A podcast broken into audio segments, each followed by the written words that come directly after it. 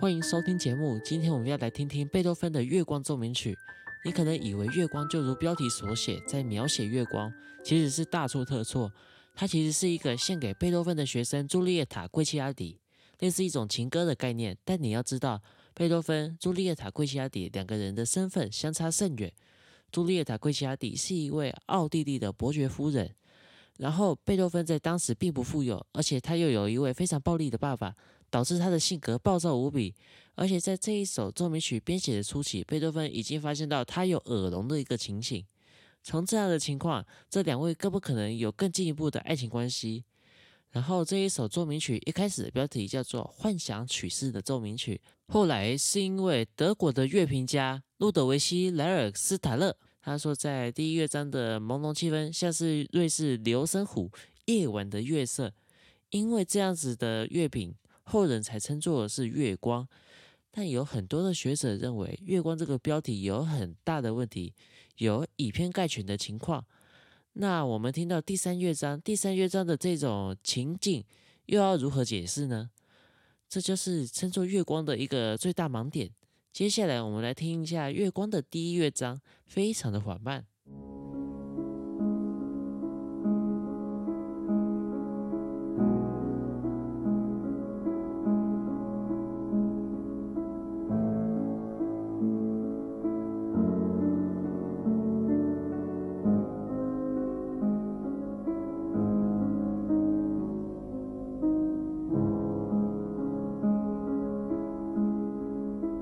你刚才听到右手的这个东西呢？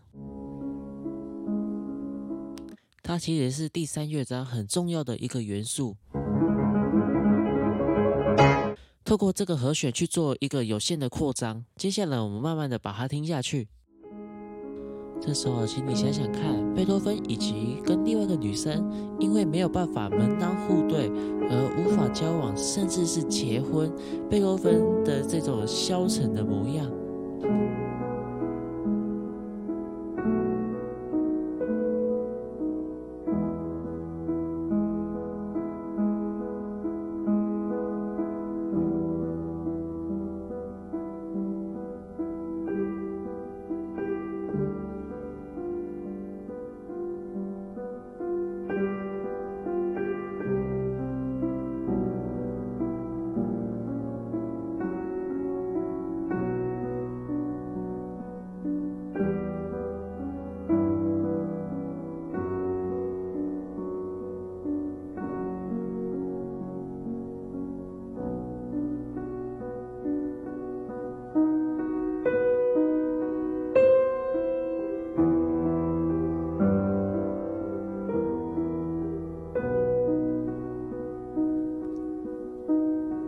过这个小二度，更加的强调了贝多芬他的一个生命的意志。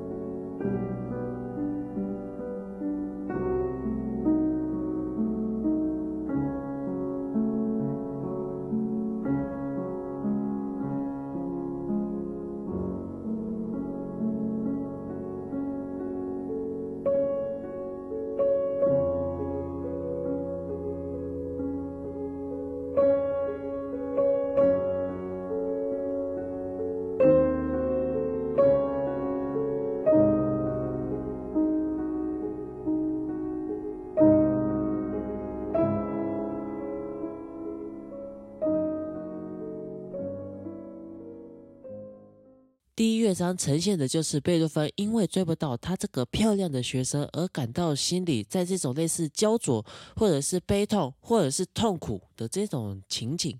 在整个右手的一个旋律的呈现呢，知名的音乐家白辽士表示，这是一个追思的一个情景。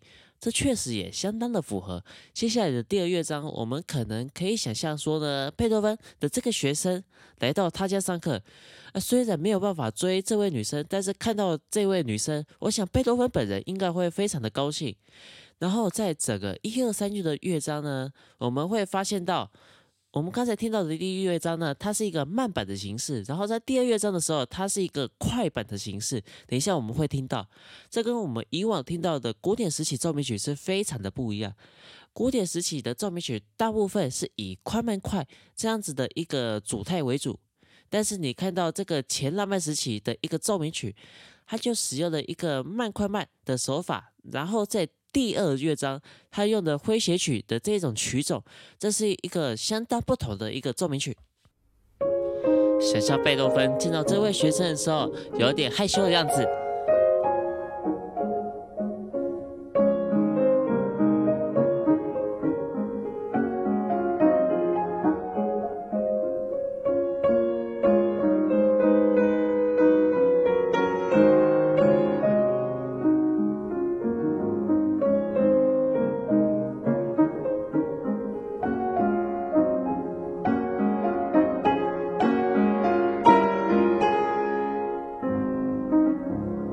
想象着他们上课的模样。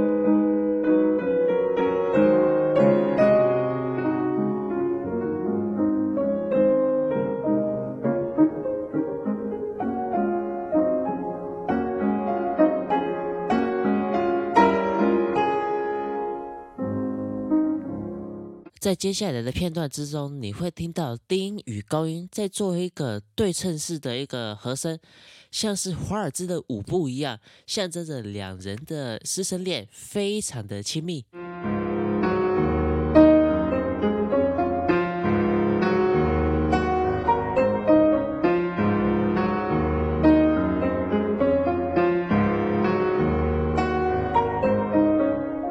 哎，两人态度不太一样哦。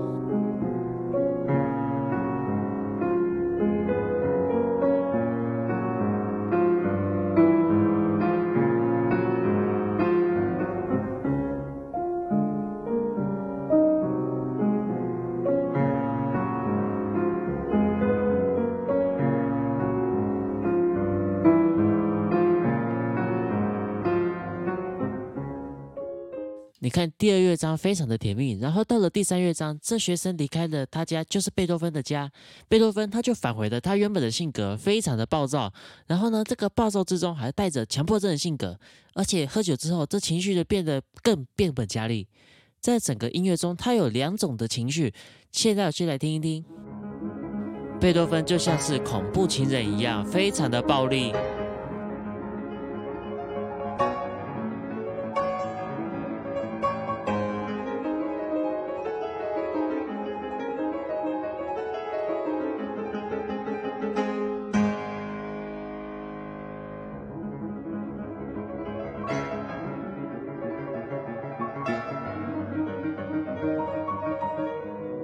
他外表温柔，内心却急着想要找着下一个对象。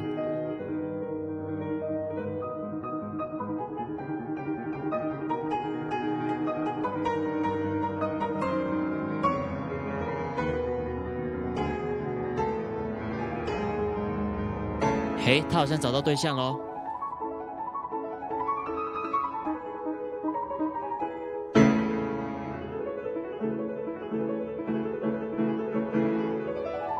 但现实根本不是他想的样啊！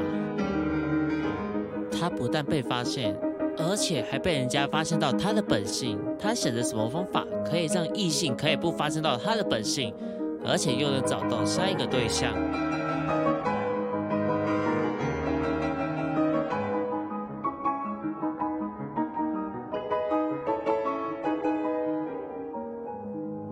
他似乎很焦灼，但是他只想得到用比较暴力的方法来解决问题，因此他就踏入了无限的轮选。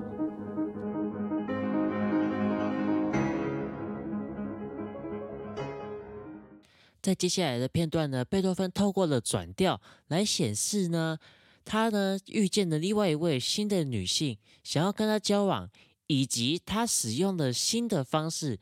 来与这位女性相处，然后最后呢，他却无法成功交往的一个情境。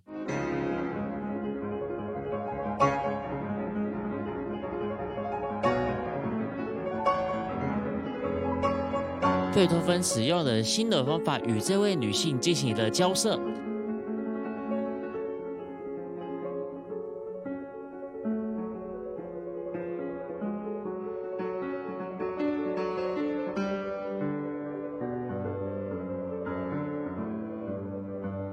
贝多芬越来越绝望了。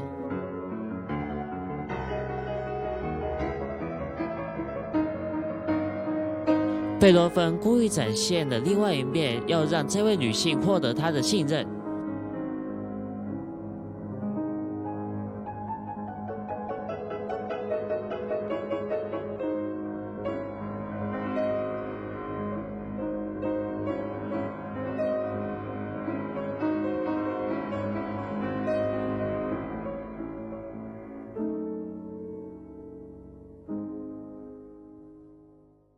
在接下来的片段，贝多芬又遇到了相同的情况，他只好安慰自己。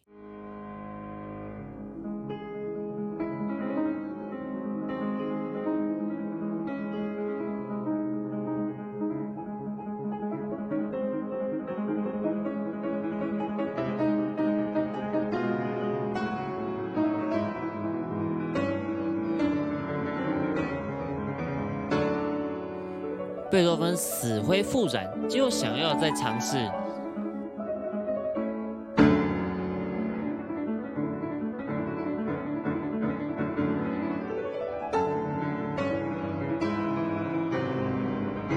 贝多芬心中的怀疑。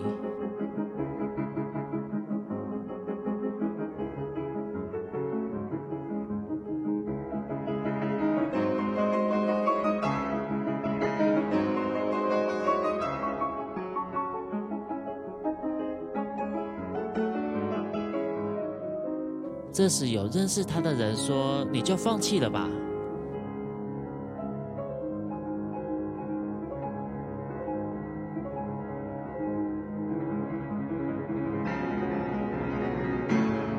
他又不死心，尝试了一次，没想到是更大的打击。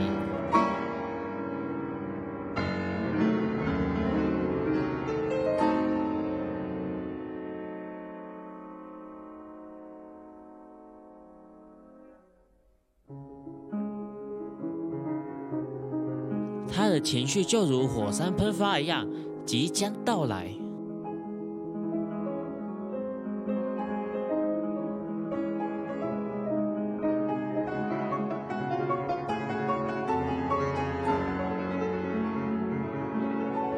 他的情绪更加的晴天霹雳。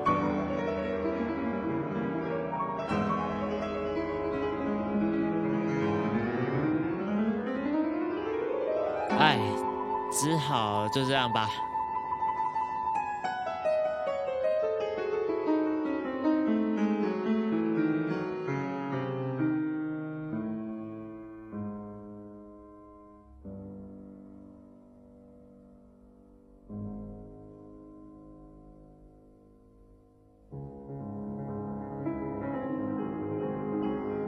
这是个非常悲惨的收尾。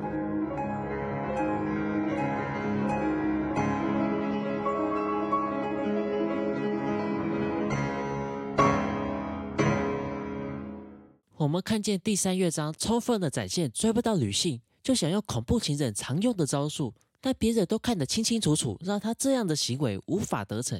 他只能在自己的家中透过音乐来发现，展现了他的本性。这如果在现代，他的结局应该是更严重的。很庆幸，在后来贝多芬还是有很多的男性、女性的粉丝迷上了他，但这还是一个遥不可及的结局。感谢您收听本期节目。如果喜欢我的节目，请记得订阅加分享，在各大 podcast 平台都有上架。然后欢迎来追踪我的 FB、IG，名称是 y a m a t Music House。欢迎你在这两个平台的 Messenger 与我的聊天机器人互动。好的，我们下周见，拜拜。